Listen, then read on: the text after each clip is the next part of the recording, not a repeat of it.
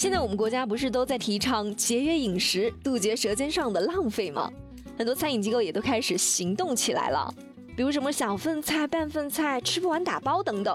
但前几天呢，湖南长沙就有一家餐饮店推出了一个新的点菜模式，就是点菜之前你得先称一下体重了。不同的体重呢是对应不同的套餐。比如说你只有九十斤吧，那你可能就最多只能点两个菜了。这就忍不住要吐槽了。我是很瘦，但我吃的多呀。我想多点几个菜还不让吗？也有网友就说呀，这样挺好的呀。我要是想减肥，去这个餐厅就不要担心自己吃多了，干脆叫它减肥餐厅好了。那如果是你，你愿意去这样的餐厅吃饭吗？节目下方留言告诉芝芝。好了，这里是热乎知乎，我是芝芝，跟我一起来看看今天的知乎热榜吧。知乎热榜第一名，薇娅和李子柒当选全国青联委员，聚会热度一千三百六十八万。最近这几天呢，一千多名的第三届全国青年委员正式产生。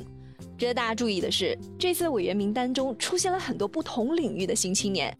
像网红销售啊、网络主播、电子竞技员、涂鸦师等等，年轻人比较关注的淘宝第一主播薇娅，还有美食短视频网红李子柒也都入选了。对于他们的入选，网友们的争议还是挺大的。有的网友就说了，青联委员强调的是先进性，薇娅和李子柒再怎么有争议，人家确实是相关领域青年中的佼佼者啊，被点名表扬一下也是很正常的事情。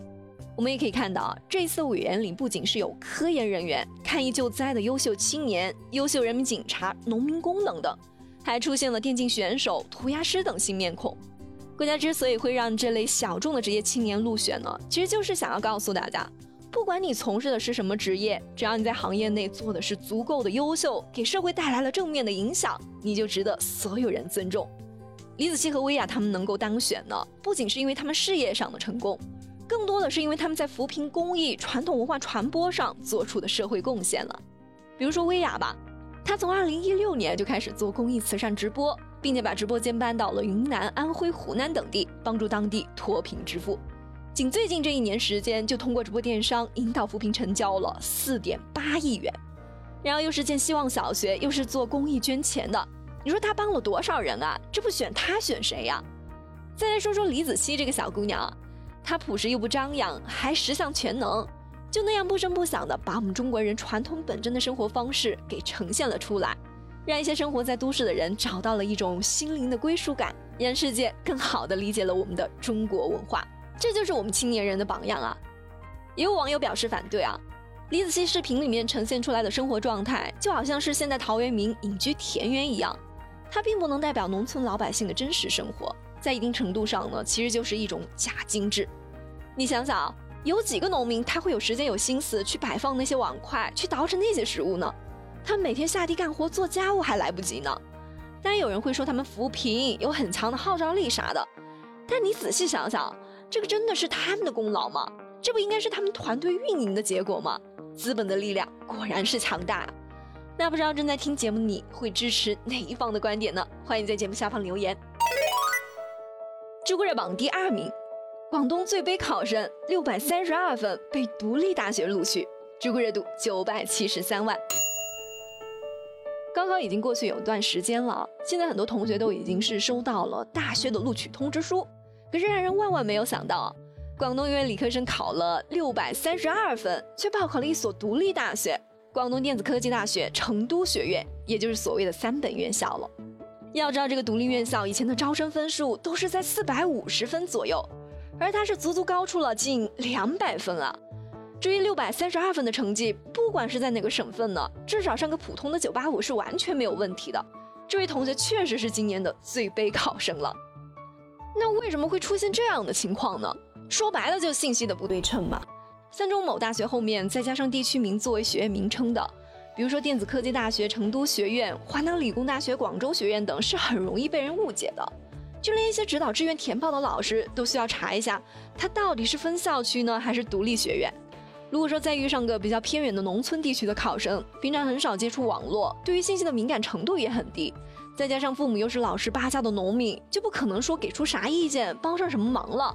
出现这样的情况就很有可能了。所以除了对贫困地区学生的引导，这些独立学院的名字也该好好的整顿整顿了。高考是能够改变一个人命运的考试，大家都很重视。但是填报志愿，它其实就是相当于第二次高考了，却被一些家长和学生所忽视了。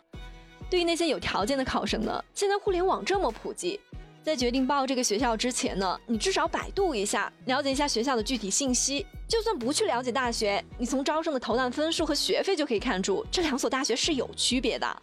只能说还是没把填志愿当回事。希望这位悲催的考生能够吸取教训啊！高考成绩是出来了。但这并不意味着高考的结束啊，而填志愿这种人生大事一定要认真仔细了，最好是找多数人了解信息，找少数人讨论，独自一人做出决定。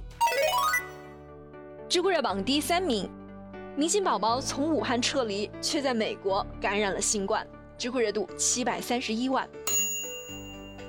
十几年前，美国有一对夫妻就来到了湖北十堰当老师。没过多久，他们就生下了一个非常可爱的宝宝赫敏。因为他是第一个在实验出生的外国宝宝，就登上了当地的报纸。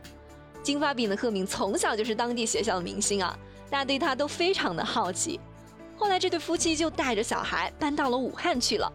直到今年武汉疫情爆发之后呢，政府马上就决定封城，而另一边美国政府则安排了包机从武汉撤侨。可爱的女孩赫敏就成了《华尔街日报》等美国主流媒体争相报道的对象，突然就在美国出名了。而当时赫敏的父亲也只有一个念头，就是要想尽一切办法带着孩子离开危险的武汉，回到安全的美国。二月份，赫敏和妈妈终于是如愿以偿的回到了美国，《华尔街日报》还专门做了报道，说他们从口罩当中解脱出来了，感到无拘无束且安心。但现在呢，讽刺的事情是发生了。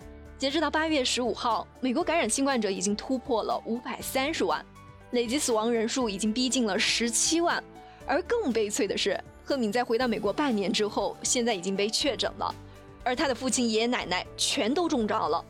本以为想尽办法坐上美国政府的包机离开武汉、离开中国是无比幸运的，可谁知道他们离开的却是天底下最安全的一方净土。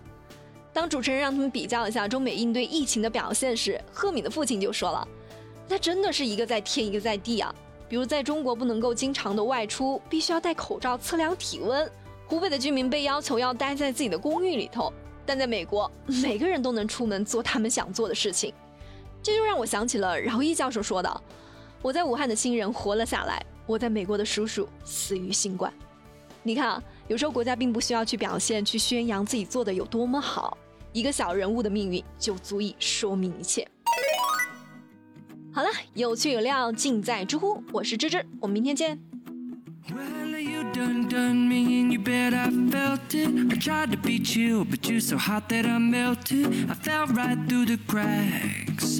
Now I'm trying to get back. Before the cool done run out, I'll be giving it my best. This and nothing's gonna stop me but divine intervention. I reckon it's again my turn to win some or learn some, but I won't I'll take no more, no more. It cannot wait. I'm yours.